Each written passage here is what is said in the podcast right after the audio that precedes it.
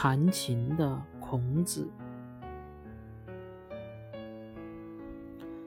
中国伟大的哲学家、思想家、儒家学派的创始人孔子，在谦虚方面给我们树立了很好的榜样。他在三十岁时拜乐工师襄子为师，学习弹琴。一天，夕阳已经西下，天色渐渐暗了下来，孔子依然毕恭毕敬地盘坐着。一遍又一遍地弹奏着同一首曲子，兴致勃勃，丝毫没有厌倦的样子。他的老师师襄子对他说：“这首曲子你已经练足了十天，可以再学一首新的曲子了。”孔子站起身来，认真地说：“我虽然练了这么长时间，可只学会了曲谱。”还没有真正弄懂其中的技巧啊！几天过后，师襄子看到孔子的指法更加熟练，乐曲也弹奏得更加和谐悦耳，便说：“你已经掌握了弹奏的技巧，可以再学一首新曲子。”可孔子又说：“我虽然掌握了这首曲子的弹奏技巧。”可还没有真正领会到这首曲子的思想感情。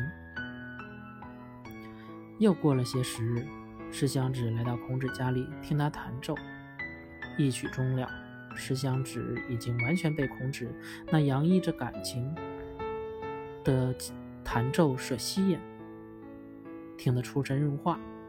曲毕，才深深吸了一口气，说：“你已经弹奏出了曲子的思想感情。”可以再学一首新曲子了。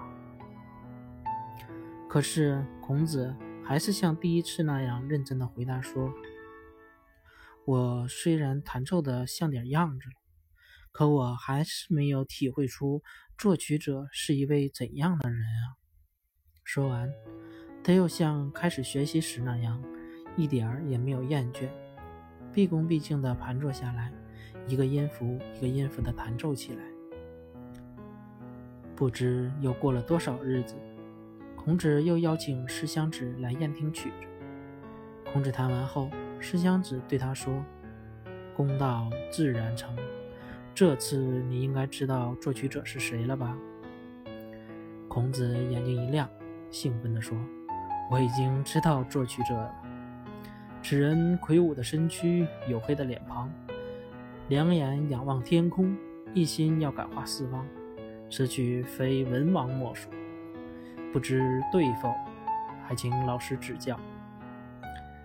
师襄子脸上浮起了微笑，激动地说：“你说的很对，我的老师讲过，这首曲子的名字就叫《文王操》。只有像你这样勤奋苦练，才能达到如此境界啊！”在谦虚的推动下。孔子不断进步，不断完善，最终成就了自己。